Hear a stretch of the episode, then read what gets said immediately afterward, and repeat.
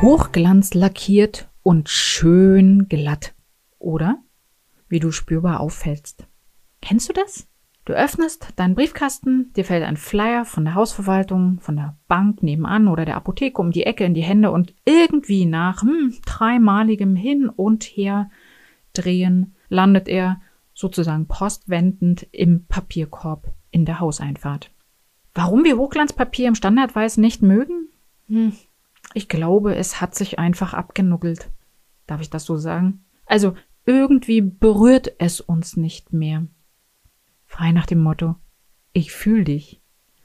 Das ist ein Zitat aus Gutes Wedding, Schlechtes Wedding, denn ich lebe in Berlin und hier gibt es eine Soap, die im Wedding gespielt wird, wo ein kleiner Gag nebenbei immer ist, ich fühl dich. Sehr witzig, fällt mir gerade dabei ein. Also, hallo und herzlich willkommen. Hier ist Jana Schlosser. Ich bin Kommunikationsdesignerin und erzähle dir heute etwas über Papiere. Denn auch bei den Papieren geht es ums Berühren. Tatsächlich gucken wir ja auch mit den Händen. Vielleicht ist dieser Taste nicht unbedingt ein bewusster Sinn, aber er trägt sicherlich einen nicht ganz zu unterschätzenden Anteil an unserer Wahrnehmung und an den Eindrücken, die wir haben in unserem Äußeren und wirkt sich natürlich dadurch auch auf unsere Entscheidungen aus. Also zum Beispiel auf die Entscheidung, ob ich einen Flyer überhaupt angucke oder ob er gleich im Papierkorb landet. Das sollte doch nicht Sinn und Zweck eines Flyers sein, oder? Genau deshalb setze ich gern bei der Beratung meiner Kundinnen an dieser Stelle an. Über die Flut an Informationen, also auch die Flut an gedruckten Informationen, müssen wir uns ja nicht weiter unterhalten, das ist klar. Trotzdem wird immer wieder gedruckt und wird immer wieder auch daran gearbeitet, mithilfe von Flyern Informationen in die Öffentlichkeit zu tragen, weiterzugeben und oder auch mit Visitenkarten ist klar, Visitenkarten sollen uns ja in Erinnerung lassen beim Empfänger. Aber warum eigentlich nicht durch Haptik beim Kunden auffallen? Es gibt eine Unmenge von zauberhaften Papiersorten. Und ganz kurz vorgestellt, Papier hat für mich vor allen Dingen drei Eigenschaften. Die am bewusstesten wahrgenommene Eigenschaft ist das Gewicht. Also man spricht ja hier vom Flächengewicht, Gramm pro Quadratmeter. Und bekannt ist dir das sicherlich einfach vom Kopierpapier. Das klassische Kopierpapier nennt sich auch 80 Gramm Papierpapier. Kopier. Ach, Papierpapier, nicht schlecht. Also 80 Gramm Papier, 80 Gramm Kopierpapier. Das wird tatsächlich als Werkdruckpapier bezeichnet. Für Flyer und Karten nutzt man dagegen etwas stärkeres Papier, das also griffiger ist. Da spricht man von Halbkarton. Und wenn man über eine Grammatur über 250 Gramm je Quadratmeter geht, spricht man schon von Karton. Na, und wenn es dann auf die Größe von über 600 Gramm je Quadratmeter geht, dann wird dazu Pappe gesagt. Übrigens zählt der Bierdeckel schon zu Pappe. Es gibt im Kontrast dazu natürlich auch ganz zarte Papiere. Das sind die sogenannten Seidenpapiere. Die haben oft nur 25 Gramm Quadratmeter. Oder dann gibt's ja auch so ganz fette Bücher. Nehmen wir zum Beispiel die Bibel. Dort verwendet man sehr gerne das Bibeldruckpapier und das ist ein 60 Gramm Papier, also auch nochmal deutlich dünner als das normale Kopierpapier. Wenn du Lust hast, dann guck einfach mal kurz rein in so eine Bibel und fühl mal das Papier. Es ist wirklich deutlich zu spüren, dass es dünner ist als normales Buchpapier. Eine zweite Eigenschaft von Papier ist äh, Farbigkeit. Also rein weiß ist nicht rein weiß. Da gibt's Marmorweiß und was weiß ich, Schneeweiß. Keine Ahnung. Aber es gibt auch Papiere, die durchgefärbt sind.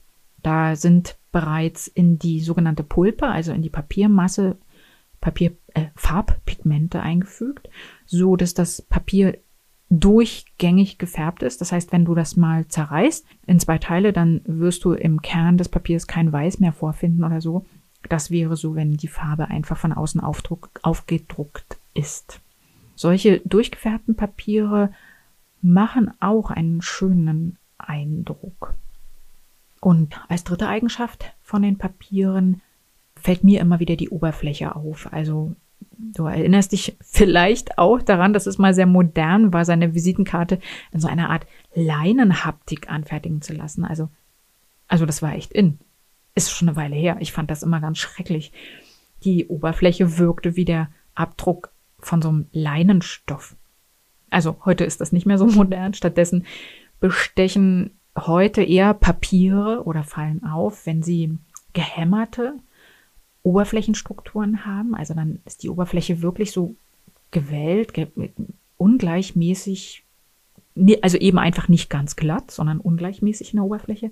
Man kann auch gestreifte Papiere erwerben oder auch so ganz faserige Naturpapiere haben das ganz oft, dass die Oberfläche so ein bisschen faserig ist und also fühlbar ist. Also alles in allem nicht unbedingt glatt. Im klassischen Druck heutzutage auch immer noch, also der klassische Flyer, den man so rausnimmt, das sind meistens die sogenannten glatt gestrichenen Papiere, die Offset-Papiere. Ein Standardpapier, hm, nicht schön, aber häufig sozusagen. Worauf will ich hinaus mit dem, was ich dir hier erzähle? Wir berühren mit unseren Händen ständig Dinge. Und wenn ich ein Papier, einen Flyer oder eine Visitenkarte in die Hand nehme, dann stolpern meine Hände wenn es ein ungewöhnliches Papier ist. So wie unsere Füße an einem Stolperstein auf der Straße hängen bleiben, bleiben unsere Hände an Haptik, an Oberflächen hängen. Und ich finde, das ist nicht nur einfach ein reizvoller Moment, sondern das ist auch ein ganz strategisch wertvolles, eine wertvolle Wirkung sozusagen, die Papier entfalten kann, um nämlich mit deinen Drucksachen aufzufallen. Übrigens, meine Visitenkarte, das ist ein Aufkleber. Ich habe mir Aufkleber drucken lassen, da steht auch wirklich nur mein Name, meine E-Mail-Adresse und meine Webadresse drauf.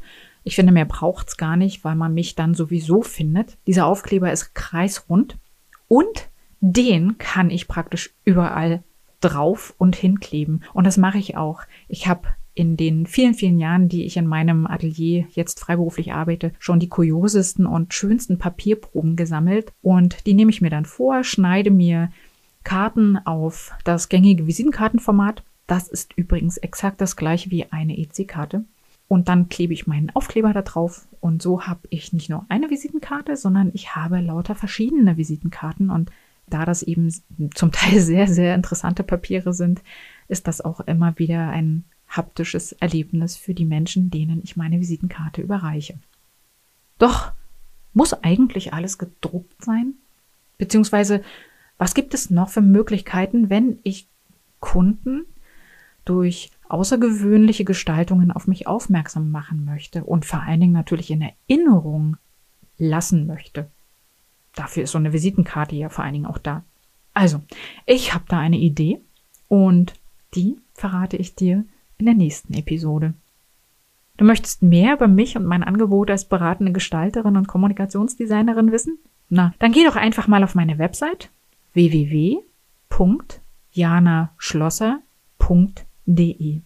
Und wenn du Fragen hast oder Anregungen, dann schreibe mir einfach. Ich freue mich über Feedback, ich freue mich auch auf eine über eine Bewertung und ich freue mich auch, wenn dir meine Informationen, meine Tipps gefallen, wenn du diesen kleinen Podcast weitergibst an Freunde oder Kollegen.